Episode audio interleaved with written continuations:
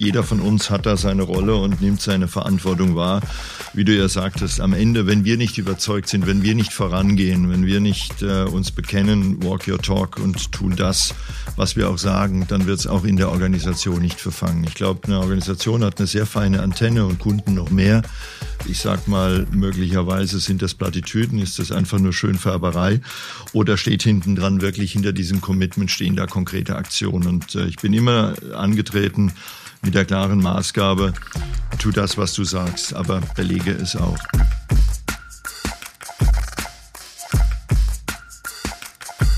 Herzlich willkommen zu einer neuen Folge Zukunftszeichen Podcast. Thema Rückhalt Familienunternehmen. Mein Name ist Stefan Lingner. Heute sind wir zu Gast bei einem echten Familienunternehmen. Wir sind bei der Renolit SE in Worms. Gegenüber sitzt mir Michael Kundel. Er ist Unternehmenslenker, Vorstandsvorsitzender der Renolit seit 15 Jahren und schon seit 30 Jahren im Unternehmen. Ich glaube, er ist sogar in seinem Jubiläumsjahr. Genau. Ähm, mit ihm möchte ich mich über die Renolit, das Familienunternehmen unterhalten, die Rolle von Familienunternehmen als Rückhalt für die deutsche Wirtschaft betrachten, einen Blick auf das Spannungsfeld Innovation, Nachhaltigkeit und Wirtschaft werfen, natürlich über Zukunft sprechen. Vor allem aber möchte ich die Person Michael Kunde kennenlernen dürfen und auch den Hörern zeigen, wer dahinter steckt. Ja, hallo Michael, vielen Dank, dass ich zu Gast sein darf. Ja, hallo Stefan, freue mich sehr, dabei sein zu dürfen. Ganz herzlichen Dank für die Einladung und äh, ich bin gespannt auf deine Fragen. Kannst du dich kurz vorab unseren Hörern vorstellen? Ja, natürlich, klar. Ja, Michael Kundel, Name hast du erwähnt. Ich bin 59 Jahre alt, äh, von der privaten Seite verheiratet, habe drei Kinder. Ähm, zwei davon schon sozusagen im berufsfähigen Alter und noch einen 17-jährigen Sohn, der gerade Abitur macht.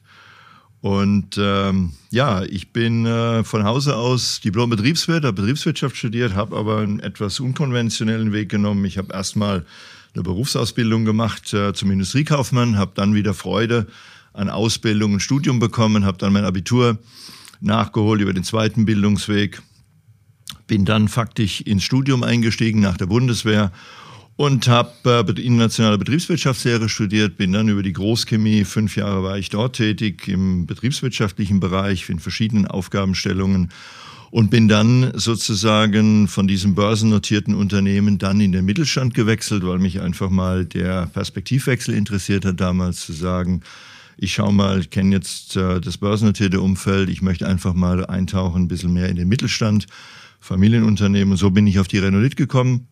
Ja, und habe dort äh, in der Tat 1993 begonnen. Mhm. War dort zunächst ein paar Jahre verantwortlich für den äh, Bereich des Gruppencontrollings der Unternehmensgruppe.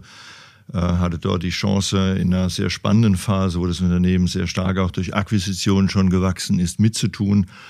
Bin dann 2000 nach Spanien gegangen, habe dort die Geschäfte für gut drei Jahre geleitet der Gruppe für zwei Standorte, bin dann 2000, Ende 2003 zurückgekommen, dort äh, in den Vorstand berufen worden, habe dort zunächst für Vertrieb und Marketing Verantwortung übernommen und dann nach einer ja, starken äh, Expansion im Jahre 2006, damals hatten wir unseren größten Wettbewerber in Europa übernommen, ähm, konnte ich dann, nachdem wir die Transaktion erfolgreich gestaltet haben, wurde ich dann gefragt, ob ich den Vorstandsvorsitz übernehmen wollte. Und das habe ich dann auch getan und habe seit dieser Zeit das Unternehmen gemeinsam mit meinen Kollegen, was ich heute noch tue, geführt, erfolgreich. Und äh, ja, es macht einfach noch Spaß. Das, das ist das vielleicht Wichtigste mal auf jeden zum Fall. beruflichen Werdegang, genau. Klasse. Und dann haben wir so eine Einstiegsfrage ja auch immer bei uns. Was ist Zukunft für dich?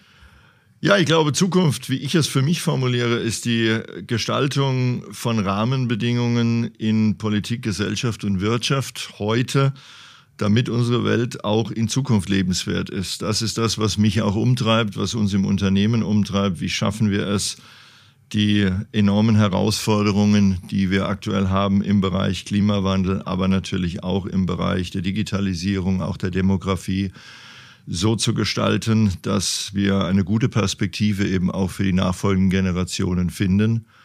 Und da muss ich schon sagen, da sehe ich aktuell gerade natürlich mit Blick auf Deutschland und Europa einige Defizite. Statt dass wir uns mit voller Kraft diesen Themen zuwenden, werden wir ganz häufig ja doch eben auch gebremst durch Regulierung vor allem äh, Dingen mal zuvorderst zu nennen. Das Thema Bürokratie ist äh, ein Riesenthema, wenn ich an die Digitalisierung der Verwaltung denke. Da ist in vielen Bereichen noch absolute Funkstille. Ja, da müssen immer noch, ich sag mal, Berge von analogen Dokumenten beigebracht werden. Das sind alles Dinge, die uns eher bremsen, die uns hemmen, in dieser Entwicklung nach vorne zu denken. Aber ich glaube noch einmal, es ist unsere gemeinsame Aufgabe im Dreiklang Politik, Gesellschaft und Wirtschaft, dass wir uns hier um das Thema Zukunft kümmern, dass wir die Zukunft so gestalten, dass die Rahmenbedingungen hier für eine lebenswerte Welt auch für die nächsten Generationen erhalten werden. Ja, da war jetzt schon eine Menge drin, auch deine 3Ds, da kommen wir nachher nochmal dazu, habe ich rausgehört. Ich habe am Anfang natürlich erstmal auf dein LinkedIn-Profil geguckt, wie man es heutzutage, glaube ich, macht, so einfach als Personenmarke, die man ja da auch versucht darzustellen oder ähm, sich auch persönlich auszudrücken. Und da habe ich keinen Jobtitel gefunden, sondern ein Zitat von Sokrates. Wer glaubt, etwas zu sein, hat aufgehört, etwas zu werden. Was ist deine Intention dahinter? Ja, die Intention ist, ist äh, sehr einfach. Aber man darf sich nicht so wichtig nehmen, letztendlich als Person. Natürlich ist die Rolle, die ich heute habe, bedeutsam im Unternehmen und sicherlich auch äh, in, in, in gesellschaftlicher Hinsicht, aber am Ende funkt man, funktioniert man nur so gut wie die Teile letztendlich des Gesamtpuzzles. Das heißt, es ist immer wichtig, dass man Mitstreiter hat, dass man mitarbeitende Kolleginnen und Kollegen haben, die verstehen, wo man hin will, letztendlich die mittun, die gemeinsam an einem Strang ziehen und man sich selbst nicht so wichtig nehmen sollte, sondern letztendlich ähm, klar macht, Nochmal, nur wenn wir gemeinsam an diesem Thema arbeiten, haben wir Erfolg.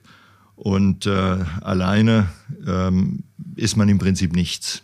Okay, die Renolit SE. Vielleicht kannst du da nochmal, hast ein paar Einblicke schon gegeben, aber was macht ihr da genau? Wie groß seid ihr? Vielleicht einfach nochmal ein paar Zahlen und Fakten zum Unternehmen. Ja klar, das Unternehmen ist ähm, ja 1946 gegründet worden, ursprünglich mal entstanden aus einem äh, lederverarbeitenden Unternehmen aus der Stadt Kirn an der Nahe. Und äh, der Firmengründer hatte damals nach dem Krieg das Problem, dass Leder tatsächlich sehr teuer und vor allen Dingen auch sehr knapp war.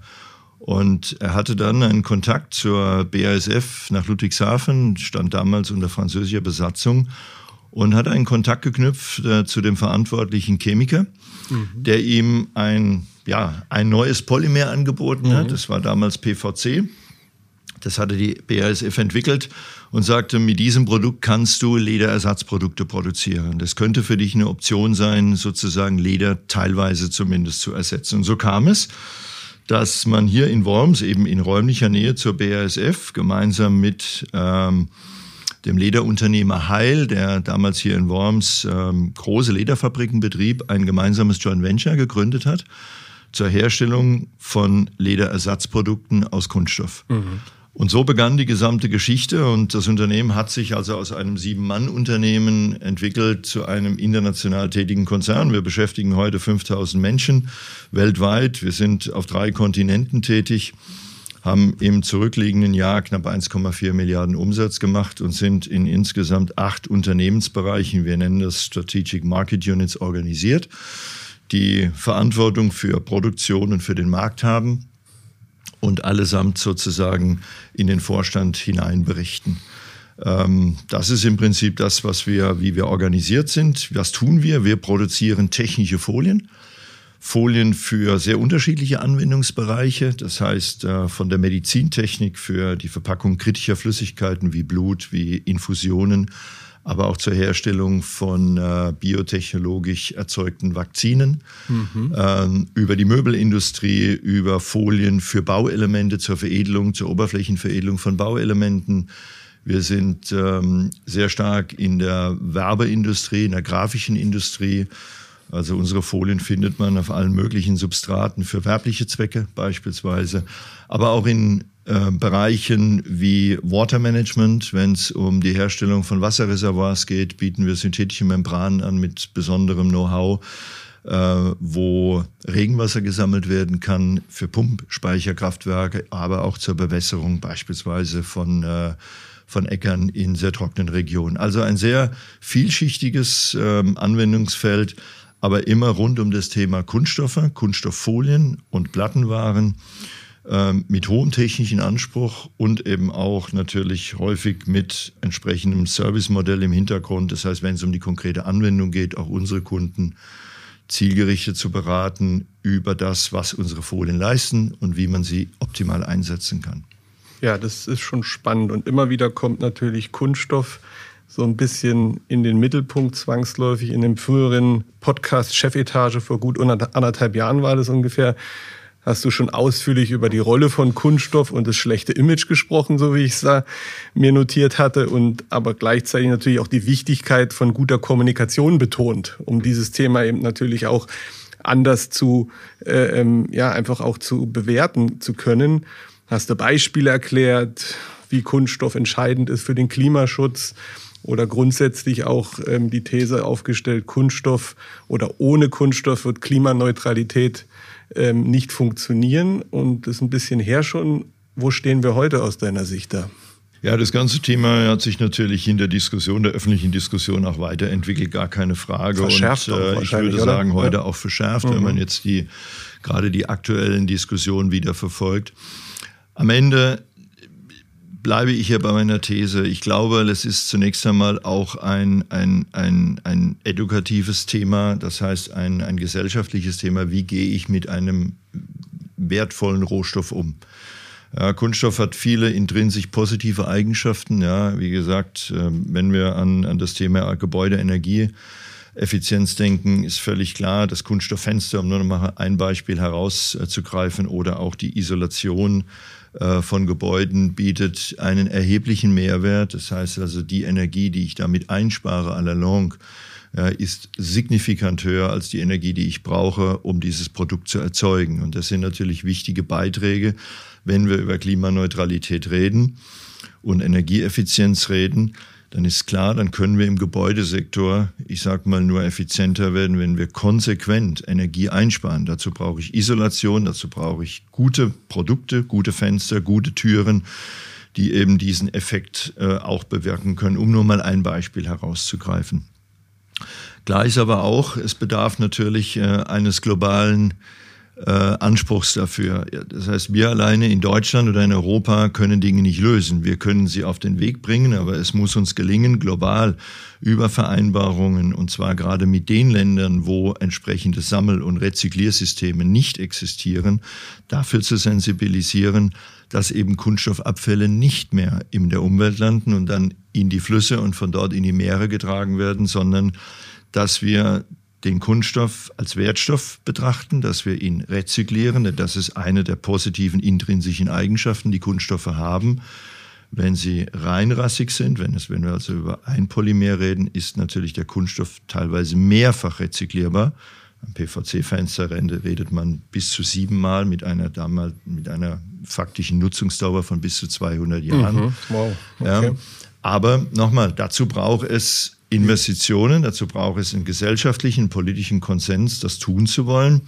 Und wir in Europa haben da natürlich uns längst auf den Weg gemacht, solche Systeme äh, umfassend zu entwickeln, einzuführen und kommen da auch gut voran. Aber es ist natürlich auch etwas, was nicht in zwei oder drei Jahren erfolgt, sondern wir reden hier über einen Timespan mit Sicherheit von Jahrzehnten, bis man in der Lage ist, über mechanische, aber eben auch über chemische Verfahren Kunststoffe in ihren unterschiedlichen Zusammensetzungen möglichst komplett nachhaltig zu rezyklieren und wieder einzusetzen. Mhm. Das wird dann fossile Energieträger natürlich einsparen. Und last but not least, auch da haben wir uns ja auf den Weg gemacht, ist es natürlich auch vorstellbar, Kunststoffe komplett aus Erneuerbaren zu erzeugen. Ja, dazu haben wir vor einigen Jahren bereits ein Entwicklungsprojekt gestartet mit einem Startup in Amsterdam, eine Ausgründung von der Universität äh, Amsterdam, das ähm, mit Hilfe von äh, Blaubakterien einer CO2-Quelle, die sozusagen den Kohlenstoff beisteuert, und Sonnenlicht rein aus erneuerbaren Monomergase erzeugen. Diese Monomergase sollen dann im Rahmen einer Polymerisation zu einem Polymer gewandelt werden, in diesem Fall Ethylen, Polyethylen und Polypropylen. Mhm. Ähm, das Joint Venture hat bereits für Milchsäure entsprechende äh, Produkte entwickelt und wir sind da sehr zuversichtlich, es wird noch zwei, wahrscheinlich drei Jahre dauern, dass wir mit diesem Projekt durchaus Erfolg haben können auf kleiner Basis, ein kleiner Maßstab, der allerdings dann skalierbar sein wird oder sein kann. Das ist unsere Erwartungshaltung. Aber wie gesagt, so etwas geht nicht von heute auf morgen. Dafür braucht es neue Technologien, dafür braucht es Mut und auch natürlich eine langfristige Investitionsentscheidung. Denn ein kurzfristiger Return on Investment ist für solche Projekte in der Regel nicht zu erwarten. Ja, ich merke schon, du bist vom Controlling fast zum Chemiker geworden hier. Aber zumindest verstehe ich es. Vielen Dank für die klare, äh, ähm, ähm, für die klaren Beispiele. Ein Beispiel ist mir noch hängen geblieben ähm, aus der Windkraft, dass ihr Folien für Rotorblätter entwickelt, die eben das Thema Vereisung gegenwirken. Also das fand ich irgendwie spannend, weil man solche Beispiele natürlich immer sucht, um, um auch wirklich konkrete Anwendungsfälle für nachhaltigen Einsatz einfach auch ähm, ähm, aufzuzeigen. Genau. Also es geht ähm, eigentlich bei diesem Projekt geht's in zwei Richtungen. Ein Thema hast du richtigerweise genannt, das Thema Anti-Eisbildung, weil das natürlich in, ähm, ja, in kälteren Regionen, reden wir mal mhm. über Windparks in der Ostsee, in der Nordsee, vielleicht auch äh, vor der Küste Englands, Norwegens, äh, Schwedens, da hier natürlich im Winter äh, sehr harsche Bedingungen herrschen können, ist es natürlich ein Problem, wenn sich Eis anhaftet, sozusagen an den Rotorblättern, dann führt es zu einer Unwucht, dann regeln sich die Anlagen automatisiert runter. Und was man natürlich bei der Windkraft äh, gar nicht mag, es sind Stillstände, weil eigentlich müssen die Anlagen rund um die Uhr laufen. Das ist eigentlich das Kernthema letztendlich der Windenergie. Je länger die Laufzeiten, desto höher letztendlich die Effizienz der Anlage. Das ist also ein Thema. Aber es gibt noch ein zweites Problem und äh, das trifft ähm, auch auf Onshore-Anlagen zu. Das heißt, es gibt eine ganze Menge an, an Erosion. Und mhm. das sind Partikel, die in der Luft sind, das können Hagel sein, ja, das, das können aber auch Staubpartikel sein, die allalong zu einer Beschädigung der Windflügel führen.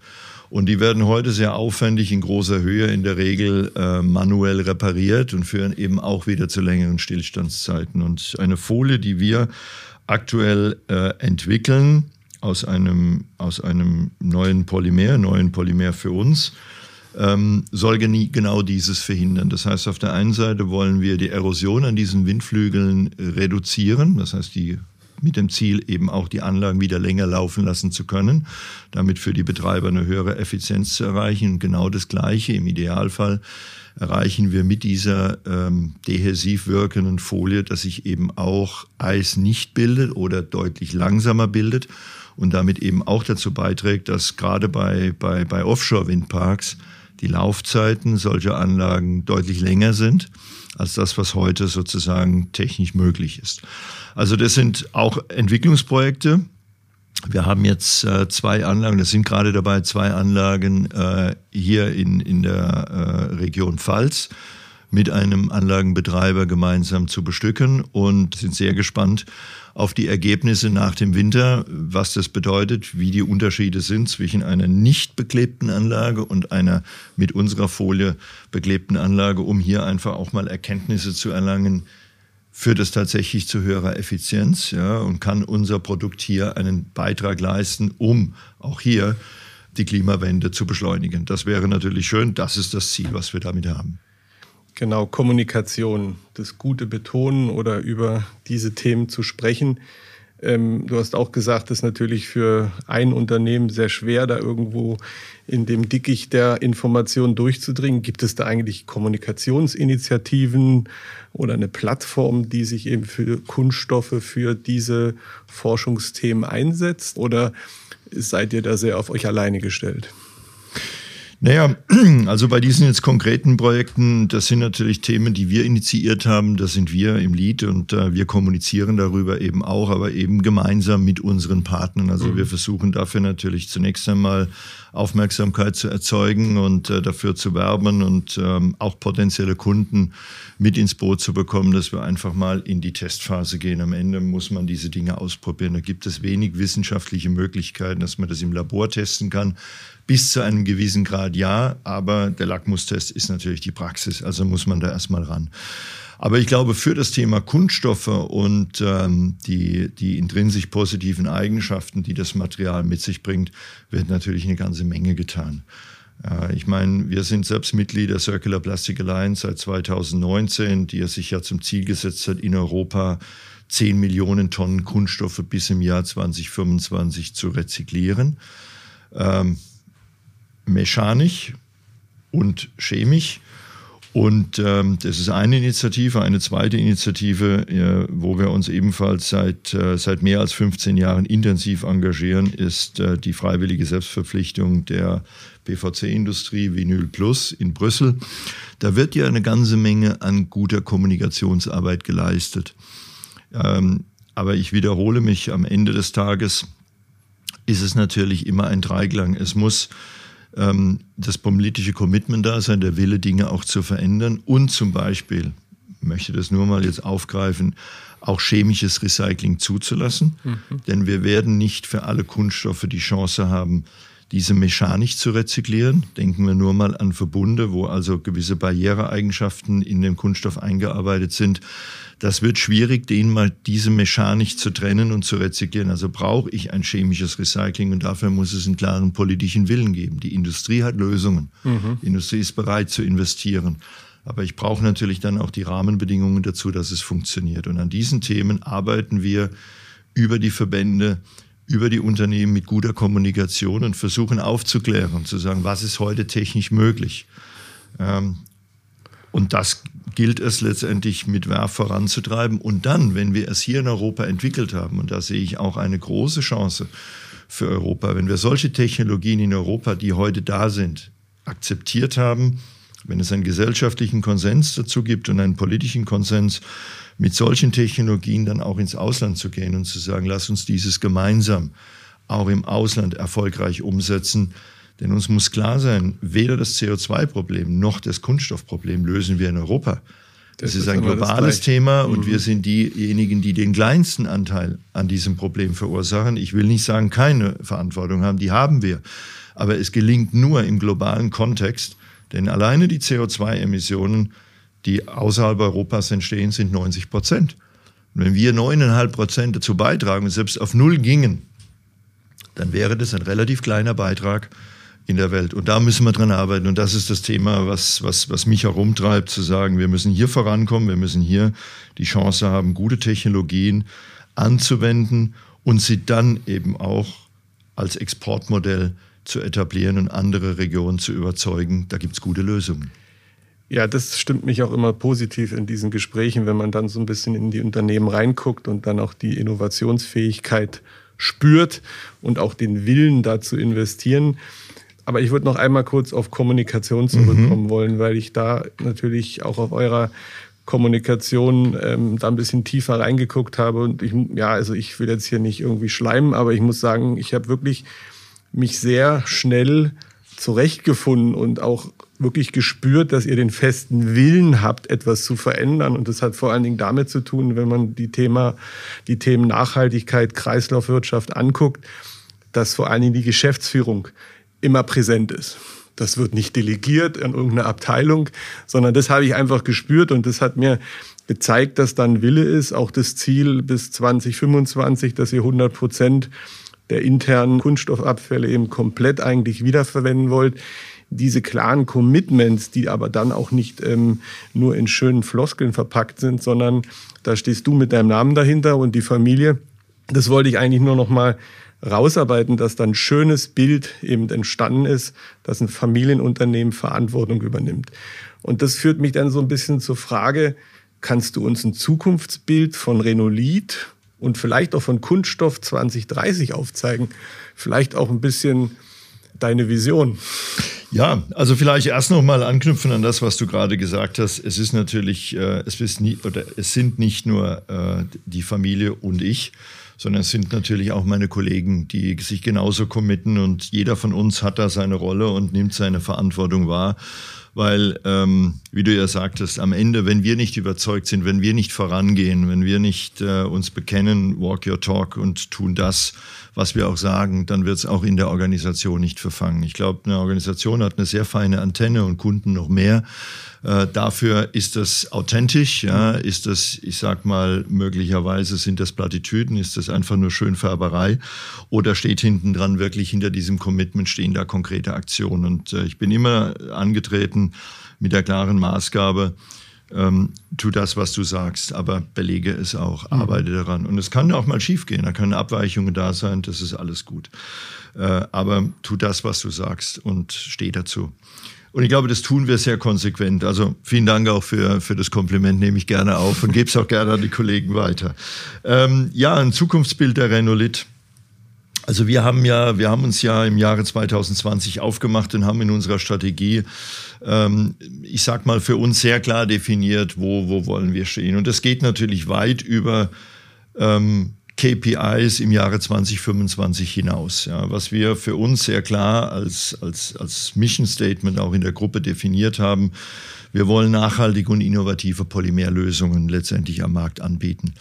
Ähm, und es ist sehr weit gefächert. Ich glaube, dass wir uns in unseren Märkten, in denen wir heute tätig sind, im Wesentlichen auch im Jahre 2030 bewegen werden. Da gibt es vielleicht kleinere Verschiebungen und Anpassungen, weil Zukunftsthemen wie Wassermanagement, ja, Zukunftsthemen wie Gebäude- und Energiesektor, in dem wir Bauelemente mit unseren Folien beschichten. Ähm, Zukunftsthemen wie der Healthcare-Bereich, wo es um Gesundheit geht, um das menschliche Wohlbefinden. Das sind Wachstumsmärkte, da wollen wir eine Rolle spielen. Und da können wir eine Rolle spielen, weil wir hoch anerkannt sind, weil wir ein großes Know-how haben und äh, Kundenbeziehungen quasi global pflegen dazu. Das, das wird sich nicht sehr verändern. Was sich sehr verändern wird, noch einmal ganz klar, wird die Art und Weise sein, wie wir uns als nachhaltiges Unternehmen definieren. Das heißt, wir haben sehr klare Zielvorstellungen, wo wir landen wollen im Bereich unserer Energieeffizienz. Also wir werden effizienter, wir werden natürlich investieren in Erneuerbare. Dazu braucht es aber eben auch, ich komme da leider darauf zurück, gesetzliche Rahmenbedingungen, die es uns erlauben zu sagen, wir investieren in Windkraftanlagen hier in der Nähe. Das würden wir gerne tun. Wir wären auch bereit, äh, in Wasserstoff zu investieren, aber auch hier fehlt einfach im Moment noch die Infrastruktur. Es wird kommen, das werden wir dann tun.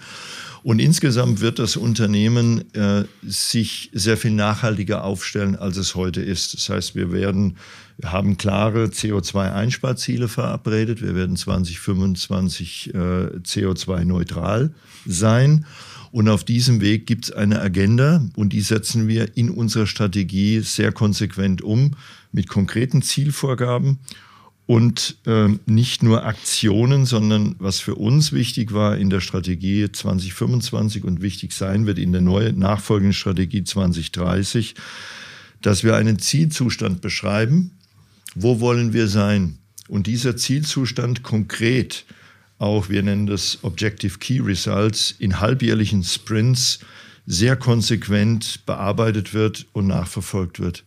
Und dieser Zielzustand, den wir beschreiben, nicht nur für die Gruppe, sondern in jedem einzelnen Geschäftsbereich, auf jeder einzelnen unserer Sites, soll einfach dazu führen, oder ich darf auch sagen, führt dazu, wir sehen das ja heute schon, dass Unternehmen und die Mitarbeitenden einfach ein viel größeres Commitment haben, weil sie Teil der Lösung sind und nicht mehr als Problem angesehen werden, sondern sie tun hm. mit, sie arbeiten an den gemeinsamen Zielen. Und ich glaube, das, das ist äh, äh auch für uns definitiv der richtige Weg. Also, zusammenfassen nochmal, wir werden kunststoffverarbeitendes äh, Unternehmen bleiben. Wir werden keine Autos bauen, wir werden auch keine Chips herstellen in 2030, wir werden Kunststoffverarbeiter bleiben. Wir werden es technologisch sicherlich erweitern, wir werden mehr äh, im Bereich der Nachhaltigkeit äh, geleistet haben. Insbesondere Thema CO2-Neutralität wird sich absenken. Wir werden deutlich mehr im Bereich Recycling tun und dort auch investieren. Und wir werden in der Innovation ähm, solche Themen, wo wir glauben, einen guten Beitrag leisten zu können, erneuerbare Energieerzeugung, Medizintechnik habe ich angesprochen, Watermanagement, einfach mit äh, mit guten Lösungen unsere Kunden überzeugen, dass Renolit für sie der richtige Partner ist. Da sind wir ja auch genau in diesem Spannungsfeld. Ähm, Wirtschaftlichkeit, Nachhaltigkeit, Innovation, Zukunft. Wie kann man das alles unter einen Hut bringen? Ich habe bei euch geguckt und da steht die Nachhaltigstrategie, steht People, Planet, Profit. Das hat mir natürlich sehr gut gefallen, weil, weil ich kann es ja nur in einer gewissen Ausgewogenheit machen, weil wenn ich keinen wirtschaftlichen Erfolg habe, kann ich nicht in Zukunftsthemen investieren. Wie haltet ihr da die Balance? Was, was, oder, oder was sind die strategischen ähm, ähm, ähm Prioritäten dann? Oder schwankt das natürlich auch je nach Wirtschaftssituation natürlich? Ja, wobei ich glaube, wir, wir lassen uns da wenig äh, jetzt von konjunkturellen Zyklen beeinflussen. Das mhm. haben, wir, haben wir eigentlich nie gemacht. Was nicht heißt, dass wir in schwierigen Phasen und im Moment ähm, wäre es ja töricht zu sagen, es läuft alles rund. Es läuft natürlich nicht rund. Ja. Es sind überall auf der Welt sind Einbrüche zu verzeichnen.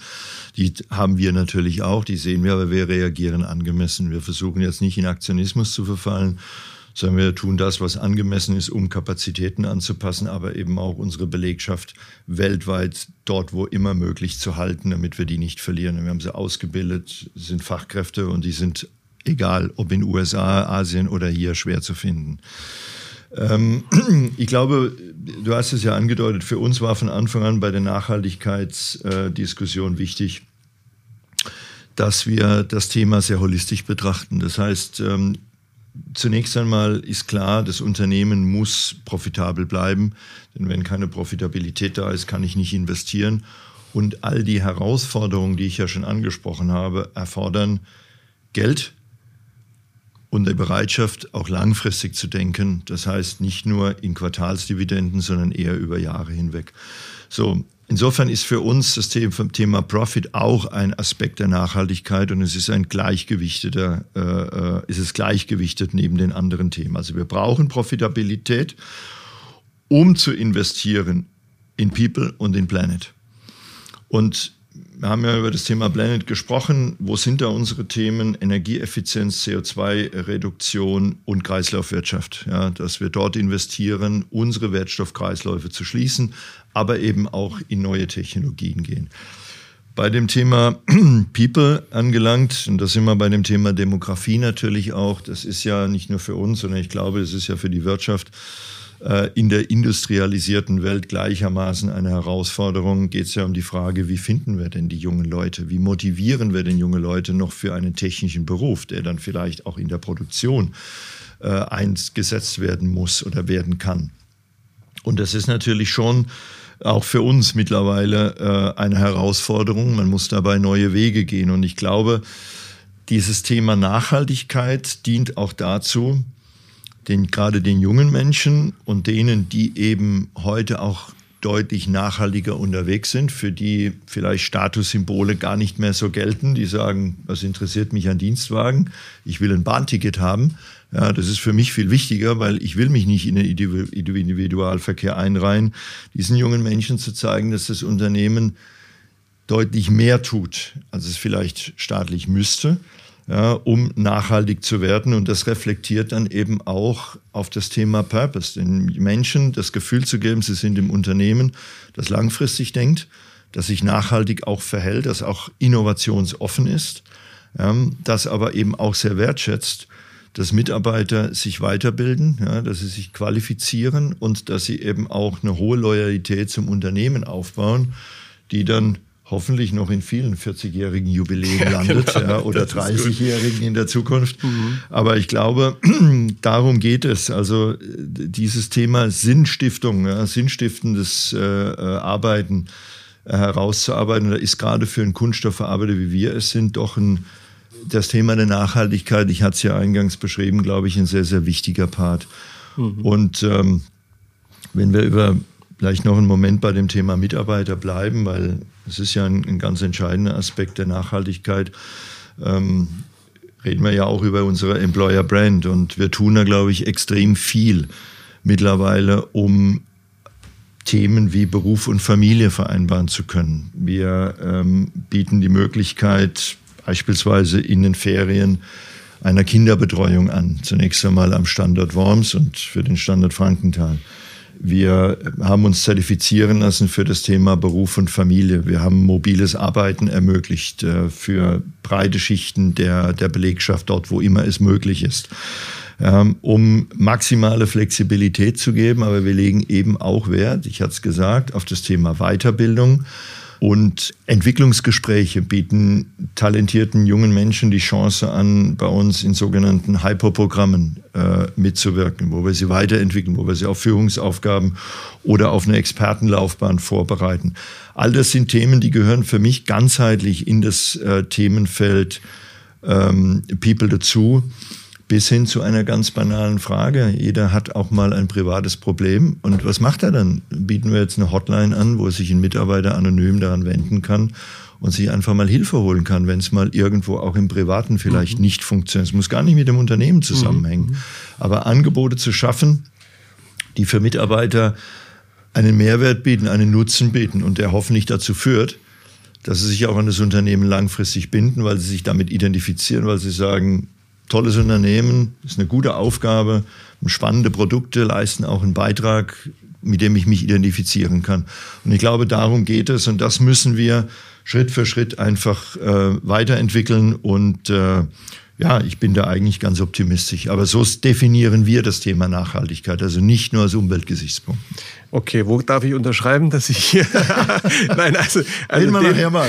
den, den Part, den können wir auf jeden Fall für die Arbeitgeberkommunikation gut rauslösen. Nein, also du hast, glaube ich, drei, vier, fünf Fragen, die hier eben das Thema Purpose, was steckt da drin in den in dieser Nachhaltigkeitsstrategie bis hin, dass es ja auch, habe ich rausgehört, vielleicht ein fast das zukünftige Geschäftsmodell zwangsläufig daran aufgehängt wird, weil ich diese Themen natürlich in diesem ähm, Kontext zusammen betrachten muss. Ähm, gibt es, wenn wir noch mal kurz bei Zukunft bleiben, gibt es neue Services, die auch aus diesem Thema Nachhaltigkeit, Kreislaufwirtschaft entstehen, wo ihr auch wirklich Geschäfte ähm, ähm, ja, neu definieren könnt? Da bin ich überzeugt. Ähm, wir haben, auch das ist ja Teil der Strategie, ähm, bewusst auch im Rahmen unseres Mission Statements eben nicht gesagt, dass wir nur Polymerfolien anbieten, sondern wir bieten Lösungen an. Mhm. Und eine Lösung kann und muss natürlich auch Servicegedanken beinhalten, ganz klar. Wir haben das heute schon äh, in zwei Bereichen. Ich will sie einfach kurz nennen, damit man sich etwas vorstellen kann, wie das, wie das konkret funktioniert. Ähm, da ist zum einen mal der Poolbereich. Wir sind ja Hersteller von Folien für Poolauskleidungen unter anderem. Und wir haben ein Trainingscenter, einerseits in Spanien an unserem Standort, wo diese Folien produziert werden, aber auch hier in Worms mittlerweile äh, installiert, wo wir ähm, Installer, also sprich diejenigen, die diesen Pool bauen und die Folie dann verlegen, einfach trainieren. Das ist ein Geschäftsmodell, das sichert einfach eine hohe Qualität für den Endkunden ab. Der bekommt bei uns nicht nur ein Produkt wie eine Folie, er sagt, die gefällt mir besonders gut und die hat die Funktionalität, das Becken dicht zu halten, ja, sondern letztendlich wir können ihm dann eben auch eine hohe Qualität der Installationsbetriebe sichern, weil wir, ich sag mal, in dieser Akademie faktisch junge Menschen oder überhaupt äh, Installateure trainieren, die das Produkt dann am Ende beim Endkunden verbauen. Zweites Beispiel, ähm, Fensterbranche. Wir produzieren Hochleistungsfolien für die Beschichtung von Kunststofffensterprofilen für den Außen- und Innenbereich, aber vor allen Dingen für den Außenbereich. Und ähm, Jetzt ist es ja so, unsere Kunden sind die großen Systemhäuser, die WKs, die, die, die Kömmerlings, äh, die Rehaus dieser Welt, die unsere Folie auf deren Kunststofffensterprofile laminieren, damit sie ästhetisch sich äh, schön darstellen, aber eben auch eine Funktionalität haben, nämlich den Wärmeeintrag in das Bauelement deutlich zu reduzieren über eine spezielle Pigmenttechnologie, die wir entwickelt haben. Jetzt kommen wir zum Fensterbauer, der aus diesen Profilen Fenster baut. Und jetzt hat ein Endkunde zum Beispiel einen Einbruchschaden. So, ist eine Tür beschädigt. Was macht er dann? Sagt er, bau mir eine neue Tür ein. Braucht er nicht. Wenn die Tür in ihrer Funktionalität weiter äh, äh, funktionstüchtig ist, dann kann der Fensterbauer mit einem Reparaturset und einer Schulung, die er von uns bekommt, letztendlich diesem Endkunden eine Lösung anbieten. Das heißt, wir brauchen keinen Austausch eines Fenster oder Fensterelements. Das kann vor Ort, wenn es also nur um rein optische Beschädigungen geht, repariert werden, eins zu eins, so wie das Original.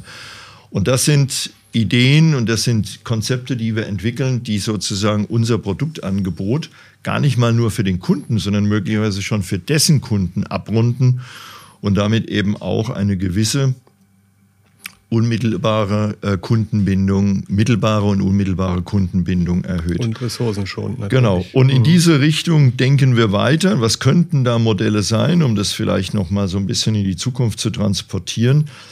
Ähm, wir haben ja bereits über das Thema Kreislaufwirtschaft gesprochen. Und natürlich könnte man sich vorstellen, innerhalb einer Industrie ein, ein eigenes Recyclingkonzept mit aufzubauen mhm. und damit eine Rücknahme sozusagen von alten Kunststoffprodukten bei Endkunden zu ermöglichen, Sammelpunkte einzurichten, zu sagen, wir nehmen hier eure Abfälle zurück, ihr bekommt dann sozusagen das neue Produkt von eurem Händler, aber wir, Industrie, tragen dafür Sorge, diese Produkte zurückzunehmen, soweit sie sauber und, und, und ordentlich sortiert sind, um sie dann auch wieder einzuarbeiten. Also solche Ideen über neue Geschäftsmodelle auch im Bereich der Kreislaufwirtschaft denken wir nach. Ähm, das können wir aber nicht alleine. Dazu brauchen wir natürlich auch unsere Kunden und ähm, möglicherweise weitere äh, äh, nächste Stufen in der Wertschöpfungskette um so ein Konzept mit aufzubauen. Aber dazu sind wir bereit. Und wie gesagt, ich glaube auch, dass das ein wichtiger Aspekt äh, unserer, unseres zukünftigen Geschäftsmodells sein wird, in diese Richtungen auch weiterzudenken.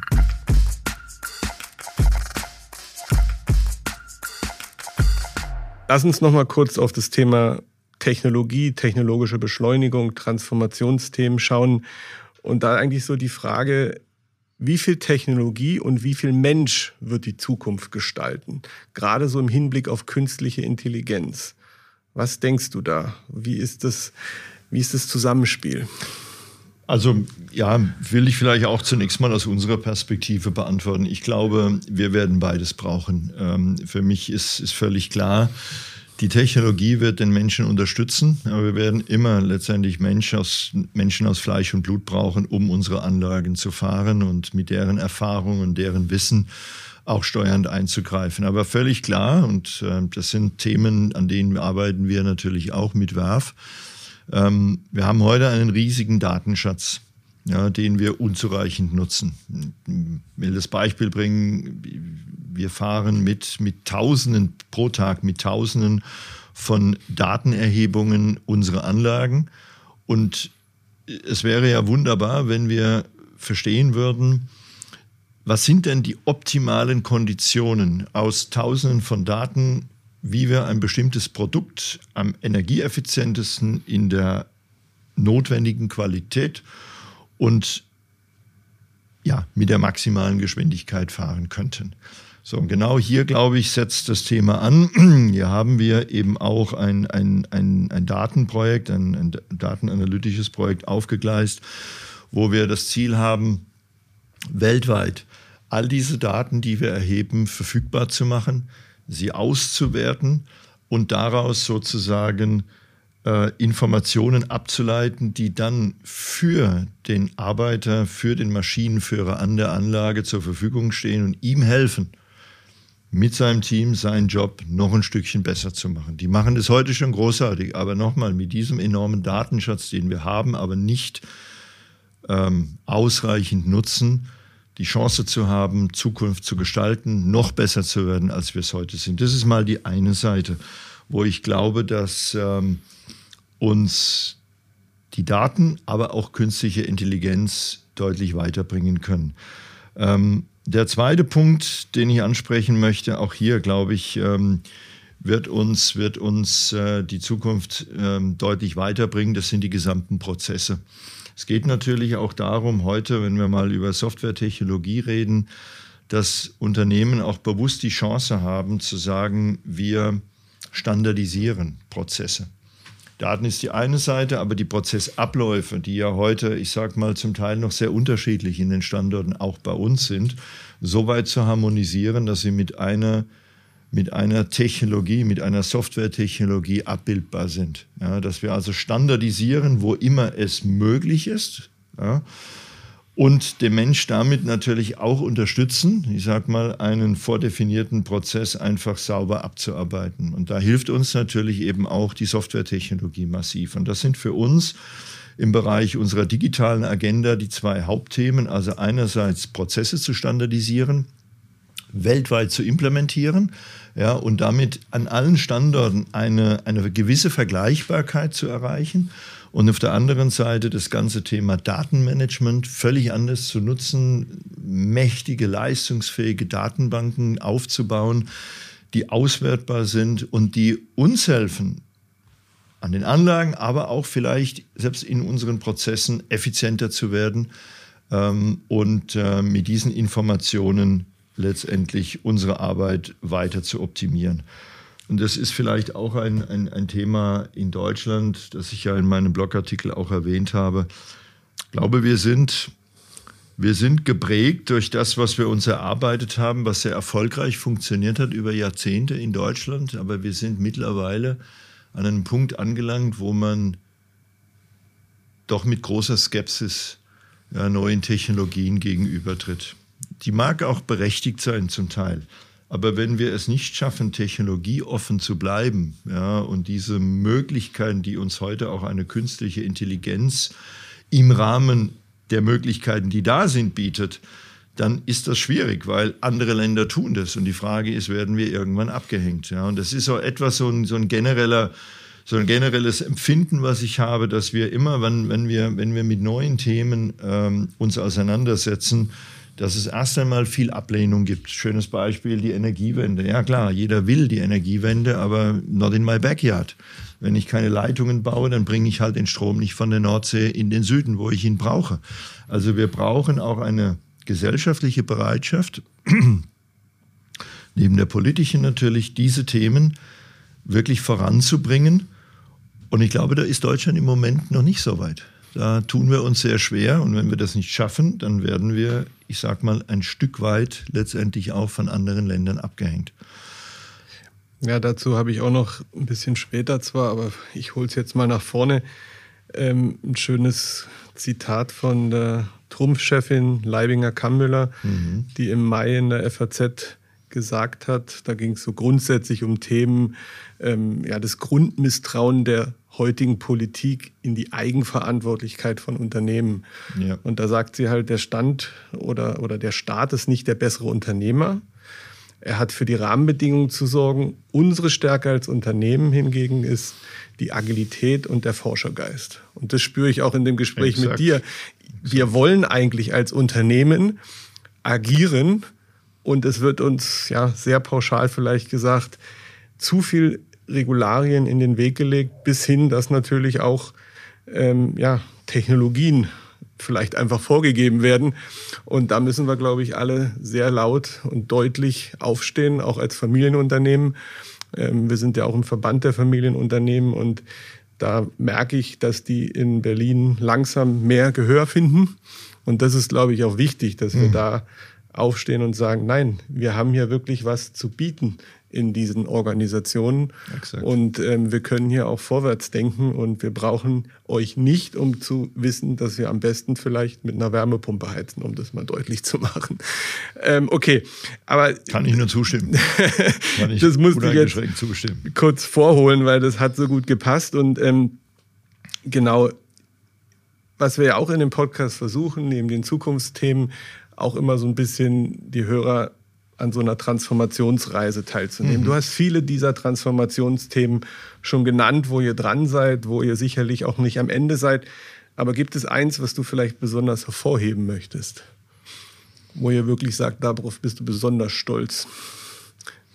Naja, nochmal, im Prinzip die beiden dominierenden Themen, die wir im Moment bespielen, äh, ist auf der einen Seite unsere digitale Agenda. Ich mhm. habe es ja angedeutet, was wir dort tun. Da sind wir in diesen beiden Richtungen unterwegs. Einerseits Prozesse zu standardisieren, mhm. ja, und sie systemisch sozusagen abzubilden. Das ist das eine große Thema, was uns umtreibt, äh, plus das Thema Datenmanagement. Ja, und der zweite, die zweite Agenda, äh, die wir strategisch verfolgen, ist eben das ganze Thema der Nachhaltigkeit. Okay. Und das ist natürlich ein Strauß von unterschiedlichen Dingen, die wir da machen. Ähm, Habe ich viele Beispiele angesprochen, aber das sind eigentlich die Themen, die für uns im Moment wirklich höchste Priorität auf der Agenda haben. Mm, und wo ich auch glaube, nochmal, dass wir sie nicht bis 2025, aber auf jeden Fall bis 2030 umgesetzt haben werden. Äh, und das Thema Nachhaltigkeit natürlich auch darüber hinaus. Wenn wir über Klimaneutralität reden, dann habe ich ja gesagt, dann wird das bis 2045 ein realistisches Ziel sein, aber äh, natürlich nicht bis 2030. Also hier brauchen wir einen langen Atem und, und viele Investitionen. Ähm, aber das sind für uns die beiden dominierenden Themen aktuell. Okay. Gut. Unternehmergeist, Familienunternehmen. Mhm. Dass wir da nochmal drauf gucken, haben, wir haben heute schon viel gestreift in, in, im mhm. Gespräch, aber vielleicht ähm, kann man jetzt auch nochmal im Hinblick, du hast, glaube ich, gerade einen ganz aktuellen Blogpost ähm, ähm, geschrieben, wo du eigentlich klar zu mehr Mut aufrufst, neue Wege zu gehen. Und, und sicherlich auch so die Frage dir selber stellst, ist Deutschland noch ein guter Standort für Unternehmertum? Wie siehst du das oder wie, was glaubst du, was wir tun müssen, dass der Mittelstand da wiederum oder wieder guten Grundlagen bekommt? Ja. Naja, also ich glaube, äh, wäre wär auch schwierig, ähm, es anders zu verargumentieren. Deutschland hat Stärken und äh, sonst wären wir nicht hier, ja, über, über sieben oder fast acht Jahrzehnte gewachsen. Ähm, und ich glaube, eine der, der großen Stärken, die wir haben, ist in der Tat unser Know-how, unsere Fachexpertise, auch der Menschen, die für uns arbeiten. Ja, das betrifft Administration, Vertrieb genauso natürlich wie Produktion oder eben auch das Engineering. Wir haben dort große Stärken und ich glaube, das, was wir für uns im Unternehmen technologisch getan haben, setzt weltweit Benchmarks. Das heißt, äh, ich glaube, wir sind dort nach wie vor exzellent. Was mich umtreibt und was mir Sorge macht, ist einfach die fehlende Agilität, auch in politischen Entscheidungen. Und ich verstehe auch bis zu einem gewissen Grad, dass, ich sage mal, es für Politiker extrem schwierig ist, in, in so volatilen Zeiten, einerseits kriegerische Auseinandersetzung, andererseits dramatische Veränderungen im Klima. Wir hatten diese Woche hier, hier gerade ein Ereignis, das es so in meinem Leben noch nicht gegeben hat, mit einem Hagelsturm unglaublichen Ausmaßes.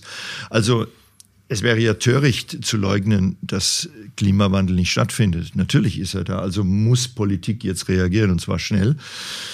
Und das ist eben genau die Schwierigkeit. Was sind die richtigen Entscheidungen? Und da kann ich auch niemand einen Vorwurf machen. Aber ich glaube, wir haben uns, das Ganze hat ja eine Historie in den letzten Jahren und ich glaube, da kann ich schon 20 Jahre nennen. Wir haben nicht wirklich den Mut gehabt, mal strukturelle Reformen anzugehen. Die letzte Reform war die letztendlich von, von Herrn Schröder. Agenda 2010. So ist das. Das war die mhm. letzte große Reform in Deutschland. Und wenn wir diesen Mut nicht haben, in sich so schnell verändernden Zeiten auch mal jetzt Dinge anzugehen, die notwendig sind. Genau diese unternehmerischen Freiheiten, die Frau Leibinger angesprochen hat, den Unternehmen wieder zuzu, äh, äh, zuzuschieben und sie einfach tun zu lassen, ja, was sie auch tun.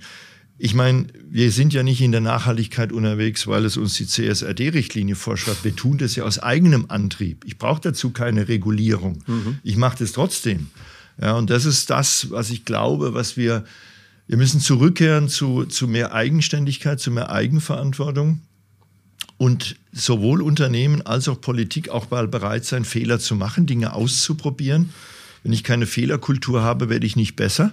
Das ist auch für den einen oder anderen, auch für mich war das äh, schwierig in, am Anfang zu akzeptieren, aber das gehört dazu.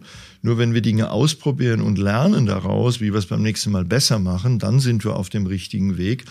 Und ich glaube, das fehlt uns in Deutschland. Wir haben eine Menge Regulierung, zu viel Regulierung nach meinem Geschmack, Bürokratie, die vom Mittelstand gar nicht mehr äh, abgearbeitet werden kann und die es uns im Moment im Mittelstand in Deutschland explizit mit natürlich den Familienunternehmen gar nicht mehr erlaubt, uns zu refokussieren. Ja, wir sind so mit Themen beschäftigt, mit Antragstellungen, mit äh, mhm. behördlichen Genehmigungen, ja, mit, mit immer wieder neuen Anforderungen, die gestellt werden, dass wir den Kern des Themas manchmal aus den Augen verlieren. Und das ist brandgefährlich. Und das ist das, was mich stört. Ich glaube, die Basis in Deutschland ist gut. Wir brauchen verlässliche Rahmenbedingungen, kein Moving Target. Ja, denn das hatten wir gerade in der Energiepolitik zu lange mit EEG und allem drum und dran. Wir brauchen verlässliche Rahmenbedingungen. Was ist machbar? Was will die Regierung? Und den Unternehmen die Freiräume zu geben, darauf ihre Entscheidungen zu gründen. Und ich bin sicher, wenn die Unternehmen wissen, wir haben verlässliche Rahmenbedingungen, dann werden sie auch investieren. Aber sie werden nicht investieren, wenn nicht klar ist, wann kommt Wasserstoff, wie schnell habe ich einen Zugang zu erneuerbaren Energien, wo kann ich investieren ja, und werde nicht bestraft, wenn das außerhalb von sieben Kilometern meines Standorts ist, weil ich dann die Netzentgelte noch zu zahlen habe. Das sind alles Dinge, die uns im Moment eher hemmen. Und habe ein letztes Beispiel dazu. Wir haben hier am Standort in Worms ein, ein, ein Gefahrstofflager ähm, im Bau und wir haben im Februar letzten Jahres begonnen, sozusagen mit den Vorbereitungen dazu, mit den Plänen, mit dem Genehmigungsverfahren. Und wir haben 15 Monate gebraucht, bis wir hier den Spatenstich vollziehen konnten. Im gleichen Zeitraum, exakt im gleichen Zeitraum, ich war im Mai dort, haben wir in Asien, genauer gesagt in China, ein Werk im Rohbau erstellt für 200 Mitarbeitende. Im exakt im gleichen Zeitraum. Und das sind die Unterschiede, um die es mir geht. Wir brauchen Geschwindigkeit, wir brauchen Mut, in Unternehmen mehr zu vertrauen und äh, die Dinge zu tun. Und das ist das, was ich mir wünsche. Deshalb, ich glaube, wir haben die Chance, wir haben viele gute Technologien, aber wir brauchen mehr Vertrauen der Politik und weniger Regulierung und Bürokratie und auch dort mehr Digitalisierung denn das würde uns helfen, Geschwindigkeit aufzunehmen. Hm. Kann man vielleicht auch so sehen, dass, dass so das Vertrauen in die deutsche Wirtschaft durch die ein oder andere Krise, Bankenkrise, auch teilweise Gier und, und auch das billige Geld vielleicht auch, dass Familienunternehmen, die eigentlich langfristig wirtschaften und sich auch klar aufstellen, so ein bisschen dazwischen zerrieben werden? Dass das das eigentlich, und das will ich nochmal mit dem Rückgrat der deutschen mhm. Wirtschaft, mhm. und das ist ja etwas, was Deutschland immer sehr stark gemacht hat. Und in, in der Verbandsarbeit merke ich halt immer wieder, dass wir ja in dieser globalisierten Welt als Familienunternehmen nicht mehr das Gehör bekommen.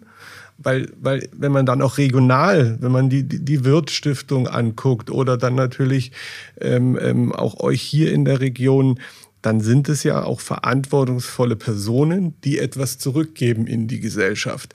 Und dafür stehen ja auch ganz oft Familienunternehmen, dass sie eben verantwortungsvoll auch in der Region verankert sind, nicht nur den Mitarbeitern, sondern natürlich auch der ganzen Umgebung. Ähm, und ich beobachte halt, mhm. dass hier dass wir teilweise zerrieben werden zwischen den großen Aktiengesellschaften. Du bist ja selber von einer in Familienunternehmen gegangen, weil du, glaube ich, das vielleicht auch geschätzt hast, dass da eine Stabilität, eine Sicherheit vielleicht auch für die Mitarbeiter ausgestrahlt mhm. wird. Oder ist es nur ein mein Gefühl? Ja, also vielleicht dein, dein erstes Argument. Ich glaube, das Thema der Gier das ist ja kein, kein Thema, was wir hier in Deutschland alleine erleben. Ja, das, ich meine, der Ausgangspunkt der Finanzkrise war ja USA. Natürlich haben sich auch deutsche Unternehmen und Banken daran beteiligt und mitgemacht, ja, in dem großen Konzert, weil in der Tat, es klang ja attraktiv. Wir wissen ja alle, wie es ausgegangen ist. Also ich glaube, das ist jetzt kein, kein Thema, was auf Deutschland alleine zutrifft. Ich denke, wir haben hier gerade im Mittelstand immer noch ein sehr vertrauensvolles Verhältnis äh, zu unseren Finanzinstituten und ähm, teilen eben auch hier unsere Sorgen und die werden ja auch von den Finanzinstituten geteilt. Die sehen das ja ganz genauso. Die sehen ja, was, was in Deutschland oder in Europa aktuell passiert. Ähm, es ist sicher richtig, dass gerade der Mittelstand, wenn es um, um, um, um Unterstützungsmaßnahmen geht, in der Vergangenheit. Ich denke da jetzt nochmal an das Thema EEG-Gesetz oder jetzt auch Spitzenausgleich äh, von der Stromsteuer, äh, dass natürlich die Großunternehmen ähm, in Deutschland, die energieintensiven, viel stärker profitiert haben ja, als, als der Mittelstand. Also wir haben da wenig profitiert, das darf ich auch klar sagen. Wir haben immer unsere Abgaben geleistet dazu und haben eigentlich nichts zurückbekommen ähm, bis heute. Und das ist natürlich schon das Gefühl, was einen beschleicht, dass der Mittelstand als, als Rückgrat des Arbeitsmarktes und auch als Wohlstand, äh, äh, Wohlstandsbringer in Deutschland da ein Stück weit abgehängt ist. Ähm, ich glaube, das gilt zu überdenken, in der Tat. Und man muss sehr viel mehr auch die Bedürfnisse und die, die, die, die Besonderheiten des Mittelstands berücksichtigen. Könnte man jetzt weit ausführen bis in, in, die, in die Frage eben auch der, der Erbschaftssteuer hinein und so weiter, will ich jetzt aber gar nicht tun. Aber ich glaube, das Gefühl, was du beschreibst, ist schon richtig, dass Familienunternehmen vielleicht eben auch einfach heute Frustration spüren, weil es zu lange dauert, bis wirklich die Dinge auch sich mal verändern. Und äh, kann das nur wiederholen, was ich äh, in meinem Blog geschrieben habe, was ich auch vorhin schon sagte. Ich glaube, es, es braucht eine Aufbruchsstimmung, ähm, nicht nur in Deutschland, auch in Europa zu verstehen, dass man nicht alles regulieren muss, dass man mehr Freiheiten auch geben darf ähm, dass man auch mal eine, eine Selbstverpflichtung einer Industrie akzeptieren kann, ja, wenn sie gut gemacht ist und wenn sie nachvollziehbare Kriterien hat, mhm. ja, an denen ich das messen kann, spricht da durchaus aus meiner Sicht auch nichts dagegen. Aber damit tun wir uns einfach schwer. Und das ist, glaube ich, ähm, das, was die Frustration im deutschen Mittelstand und bei vielen Familienunternehmen ausmacht, diese Überregulierung, dieses, äh, dieser, dieser, diese ausufernde Bürokratie, alles regeln zu müssen. Für alles gibt's Formblätter und Berichte und Anträge und dies und jenes. Das ist kontraproduktiv und das widerspricht eigentlich dem, dem Unternehmertum zutiefst und hat auch aus meiner Sicht mit einer sozialen Marktwirtschaft eigentlich nichts mehr zu tun, weil wir mhm. uns da auf eine völlig falsche Fährte begeben, eher in eine wirklich Planwirtschaft, in eine Regulierungswut hinein. Mhm. Und das macht keinen Sinn. Punkt. Machen wir da genau. mal mit dem Familienunternehmen, genau.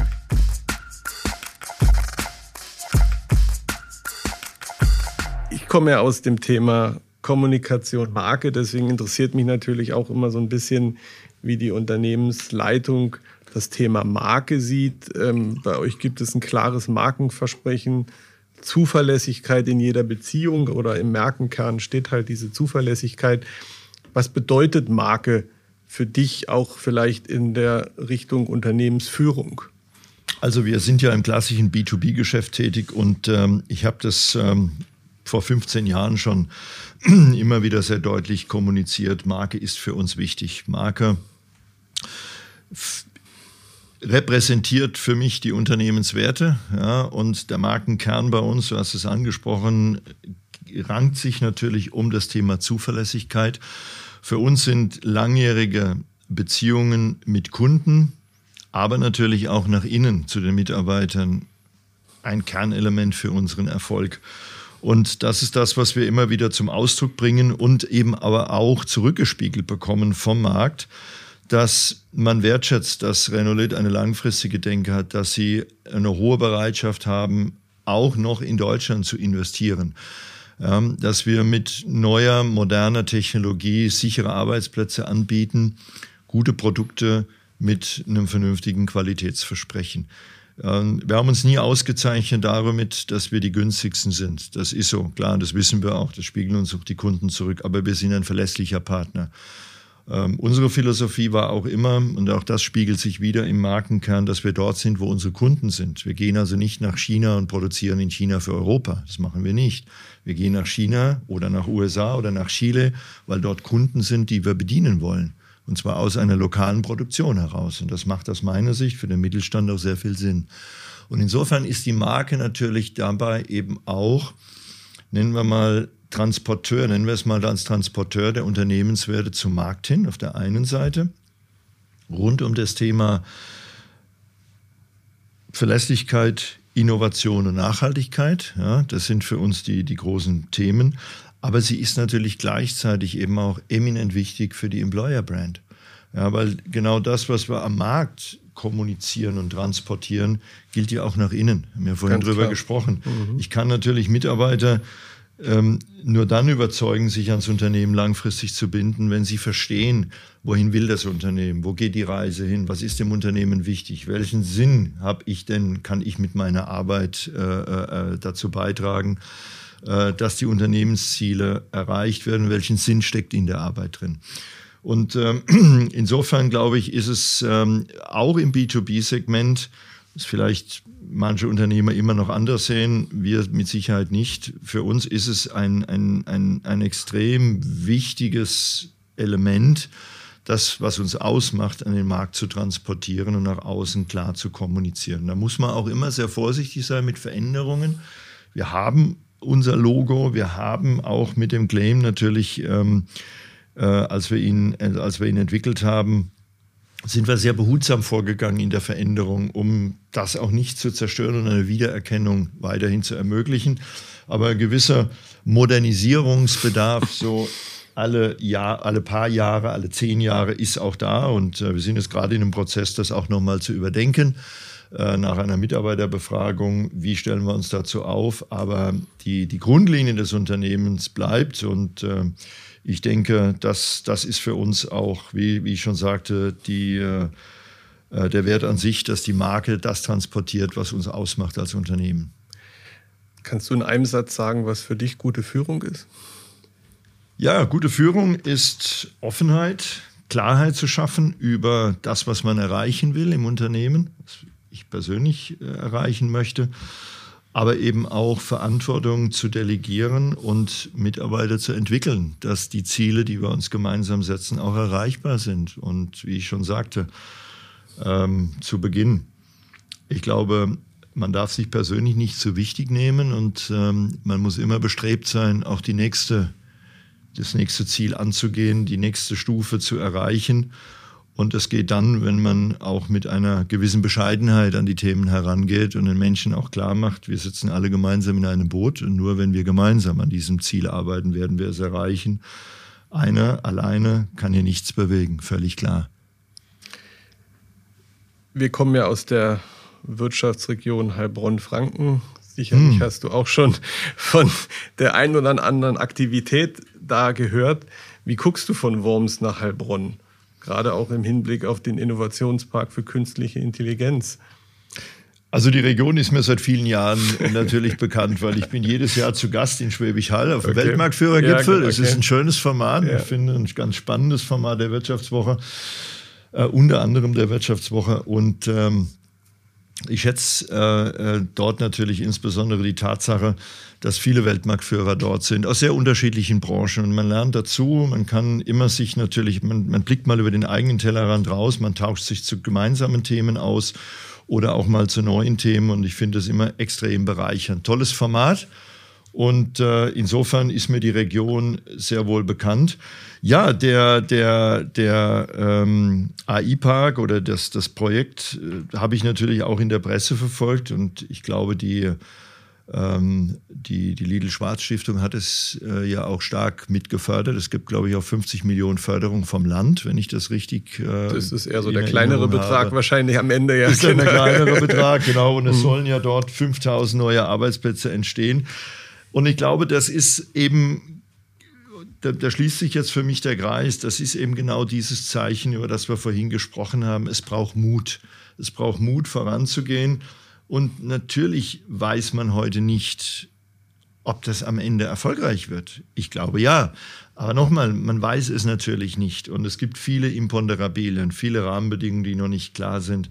Aber wenn wir nicht den Mut haben, auch Exzellenzzentren zu schaffen und mit neuen Technologien voranzugehen, sie den Unternehmen, aber auch der Gesellschaft näher zu bringen, ähm, dann sind wir mutlos und dann wird es Deutschland mit all seinen Erfolgen so, wie wir es gewohnt waren, in der Zukunft nicht mehr geben. Und das wollen wir alle nicht. Also ich glaube, es braucht solche Leuchtturmprojekte im Großen und im Kleinen. Kommen wir vielleicht auch nachher nochmal dazu, ähm, wo man Dinge gestalten kann und einfach mal auch Dinge nur tun muss. Kommen wir und gleich zum Kleinen, vielleicht ist auch gut. Nicht immer die großen Sachen, weil jetzt sind wir auch schon gut, glaube ich, eine Stunde am, am, am Sprechen. Aber, aber, aber sag gerne, was sind die kleinen Sachen, die auch große Wirkung und Spaß machen vor allen Dingen. Ja, ich will da einfach ein, ein persönliches Projekt mal, mal äh, erwähnen oder heranziehen, auch hier aus der Region. Jetzt sind wir ja in Worms und Worms ist ja auch eine Stadt, die sehr stark äh, industriell geprägt ist, gar keine Frage, hat eine tolle Hochschule und da gab es äh, in den zurückliegenden Jahren viele Ausgründungen von Startup-Unternehmen. Gibt es einen Lehrstuhl für Entrepreneurship äh, von, von äh, Professor Gräf, der das wirklich auch toll macht mit den jungen Studierenden, ihnen die Chance gibt, beispielsweise Exist-Darlehen oder Exist-Förderung zu beantragen und sie damit unterstützt. Das Problem war nur, wenn diese Unternehmen ausgegründet waren, wohin mit ihnen und wo ist die Heimat, wo ist sozusagen der gemeinsame Verbund. Und wir haben, ich bin ja seit zehn Jahren auch IHK-Vizepräsident hier äh, der IHK Rheinhessen für den Bereich Worms zuständig. Und wir haben einen sehr aktiven Arbeitskreis der Wormser Unternehmen. Und wir haben damals in einem ähm, intensiven Diskurs auch mit der Politik unsere Empfehlungen ausgesprochen. Was fehlt in Worms? Was bräuchte es? Zum Beispiel, ich sage mal, ein Startup-Center. Ja, ein richtiges Startup-Center gerade für digital affine Unternehmen. Dann, das ist die Zukunft. Wir haben hier viele industrielle Unternehmen, die sind prozessorientiert, mhm. die brauchen Lösungen. Ähm, es gibt einen guten Lehrstuhl im Bereich der, der Wirtschaftsinformatik. Also da ist Potenzial da, aber wir haben keine Basis für solche Unternehmen. Ja, dann haben wir im Prinzip äh, mit 20 Unternehmen der Stadt, also der Wirtschaftsförderung, der Hochschule, ähm, ein, ein, ein, ein, ein Digital-Hub gegründet. Ähm, das ist im Wesentlichen finanziert worden aus Beiträgen der Unternehmen, die mhm. sie geleistet haben und eben der Wirtschaftsförderung der Stadt. Ähm, und haben jetzt eine Heimat geschaffen für diese Ausgründung in Startup-Unternehmen, das nach einem Jahr jetzt im Prinzip gefüllt ist. Das heißt also, wir haben dort eine ganze Reihe von jungen Unternehmerinnen und Unternehmern jetzt mittlerweile angesiedelt. Und das ist das, was ich sage im Kleinen. Das ist natürlich nicht vergleichbar mit dem, was in Heilbronn passiert. Aber wenn wir es schaffen, auch von der unternehmerischen Seite und begleitet durch die Politik und ohne Bürokratie, solche Themen ans Laufen zu bringen, ja, dann hat es eine Signalwirkung und dann motiviert es auch junge Menschen, gerade bei einer rückläufigen Unternehmensgründungszahl seit Jahren in Deutschland, sich vielleicht doch in die Selbstständigkeit zu bewegen und zu sagen, da habe ich Unterstützung, da habe ich Support und ich habe vor allen Dingen ein Netzwerk, auf das ich einzahlen kann. Ja, darum geht es. Und das ist ein persönliches Projekt, was äh, mir sehr am Herzen liegt, wo ich eben auch äh, einer der Initiatoren war und darum möchte ich mich auch in Zukunft ein bisschen intensiver kümmern und, äh, und da versuchen, einen weiteren Beitrag zu leisten, dass das eben dann auch weiter wächst, gedeiht. Und das sind so Beispiele, wie gesagt, die verdeutlichen, es geht, wenn wir es wollen und wenn wir manchmal auch fünf Grad sein lassen und ein bisschen Mut haben, Dinge mal anzufangen, nicht wissend, ob es am Ende ein Erfolg wird. Ja, Erfolg und also ich erinnere mich nur bei dem Beispiel, ich weiß nicht, wie viele Jahre es her ist, aber bestimmt schon sechs, sieben Jahre, wo wir einmal Mittagessen waren, haben wir auch genau über das Thema Corporate Startups kurz gesprochen. Genau. Da war die Welt noch nicht so offen ja. dafür. Ja. Und, und da habe ich halt auch als Unternehmer gemerkt, manchmal ist man zu früh dran, ja. da Türen aufzustoßen, zu vernetzen. Und deswegen ist immer auch das richtige Zeitfenster wichtig, um mhm. Ideen voranzutreiben. Mhm. Das ist meine persönliche, mhm. um Mitstreiter zu finden. Mhm. Aber das, das freut mich natürlich, dass, dass diese Themen ähm, ähm, dann nach und nach natürlich auch wachsen. Wenn man dich erzählen hört, dich sprechen hört, dann ist es eine tiefe Sicherheit und auch Energie spürt man da. Wie wo holst du dir deine Motivation, deine Energie für diese klaren Worte, nenne ich es jetzt mal, oder für diese tiefen Überzeugungen auch? Naja, also sagen wir mal, meine Motivation ist, ist einfach meine Aufgabe, das äh, zu tun, was ich sage. Ich sage, das ist die Mitstreiter, die ich habe. Es sind tolle Menschen dabei, die, die einfach ähm, ja auch die, die Befähigung haben, dir die Laune zu generieren, zu sagen, hier, das machen wir, mhm. da gehen mhm. wir voran. Es ist ein tolles Unternehmen, tolle Zusammenarbeit, auch ein exzellentes Verhältnis mit unseren Eigentümern. Das ist schon sehr besonders und ich weiß das zu schätzen, weil ich eben auch andere, ein anderes Umfeld habe kennenlernen können oder dürfen. Und das prägt dann natürlich zum einen. Das ist mal der Punkt der Motivation. Gutes Unternehmen, schöne Produkte, interessante Produkte, guter Purpose, aber eben auch Menschen, die sich begeistern lassen, mitzutun. Ja. Das ist mal der eine Punkt. Ähm, Energie, ja, Ihr habt es ja erwähnt, ich habe Familie, ich bin, ein, ich bin ein sehr ausgeprägter Familienmensch. Ich, ähm, ich habe einfach diese Phase der Regeneration, die ich auch brauche, die hole ich mir zu Hause mit meiner Familie, auch natürlich gerne mit gemeinsamen Aktivitäten. Ich treibe relativ viel Sport. Das, das bringt mich gerade von der Physik her an einen Punkt, wo ich sage, klar, meine Resilienz muss halt auch passen. Ja, da musst du was tun. Wenn ich äh, mich abends nur dann um 8 Uhr auf die Couch setze, dann wird es schwierig. Das ist eine Frage der Zeit. Dann ähm, wird die, die Gesundheit vielleicht so nicht mehr mitmachen. Also ich tue relativ viel. versuche mir die Zeit zu holen und habe da natürlich auch immer ein paar Kollegen, die mich challengen, gerade bei der Mountainbike-Tour. Also okay. da bin ich dann der Älteste, der Senior und fahre dann öfter mal hinterher. Aber ist alles gut. aber ich bringe mich da doch zumindest mal auf ein körperliches Niveau, dass ich mich wohlfühle. Ja, und das ist mein Energiespeicher, Familie auch mal Firma Firma sein zu lassen, mal über private Dinge zu reden, aus dem Kopfkino rauszukommen, mal ein paar andere Dinge auch äh, im Privaten zu erledigen. Hat dich ein Vorbild oder der erste Job, was hat dich so am meisten geprägt? Also, ich glaube, was, was für mich immer ein, ein, ein prägendes Ereignis war, war, dass ich früh die Chance hatte, sowohl meinem Elternhaus, weil klar, wir waren erstmal nicht begeistert, als ich gesagt habe, ich höre doch der 10. Klasse auf, äh, aufs Gymnasium zu gehen, ich will eine Ausbildung machen. Aber äh, man hat mir nie Steine in den Weg gelegt, weder von meinen Eltern noch ähm, ähm, auch von der Schule her. Hat immer akzeptiert, dass, dass ich vielleicht da einen eigenen Weg gehen wollte. Und wenn ich von etwas nicht überzeugt war, dann habe ich es geändert. Dann habe ich eben den Plan geändert und gesagt, gehe in eine, in eine andere Richtung. So habe ich die Ausbildung gemacht. Und ich glaube, was, was auch prägend war, durchaus bei meinem ersten Unternehmen, und das habe ich bei Renault dann auch überlebt, in sehr frühen, jungen Jahren äh, relativ viel Verantwortung übertragen bekommen zu haben. Ich war anfänglich in großen MA-Projekten involviert. Ich habe eine interne Revision bei Rüttgers fürs Ausland aufgebaut und war da zum Teil auch wochenlang alleine unterwegs, habe das gemacht. Und ich war ja damals kein erfahrener äh, Controller oder, oder, oder MA-Spezialist. Ich habe mir viele Dinge ja aneignen müssen erst. Aber dieses Vertrauen hat mich, glaube ich, sehr geprägt und das versuche ich heute eben auch so umzusetzen, indem ich sage, klar, nochmal, es funktioniert eben nur, wenn wir, wenn wir ein gutes Team haben und jeder hat seine Rolle und spielt diese Rolle eben auch. Äh, ich glaube, das war für mich so, waren die prägenden Ereignisse, andere Wege gehen zu dürfen, als vielleicht der, die, die Mehrheit meiner, meiner Schulfreunde damals, mal was anderes auszuprobieren und trotzdem erfolgreich zu sein, ja, und ähm, dann später im Beruf eben auch Mentoren zu haben, die an einen glauben, die eben auch einem Verantwortung übertragen. Und habe ich sicher nicht alles richtig gemacht, ja, gar keine Frage. Aber wie gesagt, man lernt daraus, wenn man Fehler macht, hoffentlich, macht man sie nur einmal. Und das hat mich schon geprägt und, ähm, und eben auch motiviert, diesen Weg weiterzugehen. Und ja, ich hoffe, dass ich das heute auch äh, in meiner Führung an, an der einen oder anderen Stelle so, so zeige, dass, ähm, dass ich bereit bin, natürlich auch äh, Verantwortung abzugeben und äh, übertrage. Und dann versuchen wir das eben gemeinsam gut zu machen. So ist das. Mut zum Vertrauen, klasse. Gibt es ein persönliches Zukunftsprojekt? Naja, würde gerne mal zurückkommen auf das Thema Digital Hub. Das ist mir eine Herzensangelegenheit. Es hat jetzt nichts mhm. mit dem Unternehmen zu tun, aber du fragst ja nach einem persönlichen Zukunftsprojekt.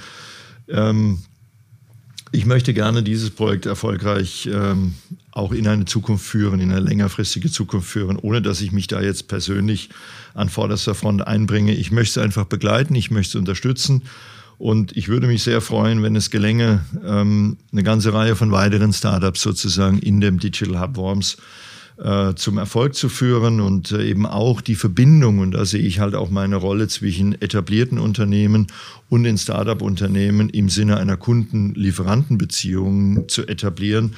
Das ist ähm, nicht immer ganz einfach, klar, das muss auch passen, muss es einen strategischen Fit geben. Aber das ist so mein Zukunftsprojekt, weil ich glaube, das braucht Zeit, ja, es braucht auch Unterstützung ideeller und finanzieller Art und da möchte ich mich gerne in den nächsten Jahren noch ein bisschen engagieren. Wunderbar.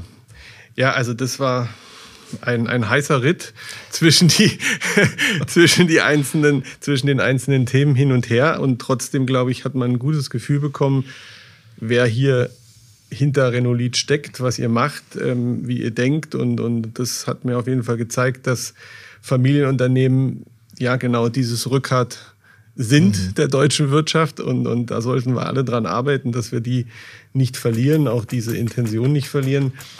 Vielen Dank, Michael. Gerne. Das war wirklich Gerne, Stefan. tolles Gespräch und ähm, vielen Dank für deine Gastfreundschaft.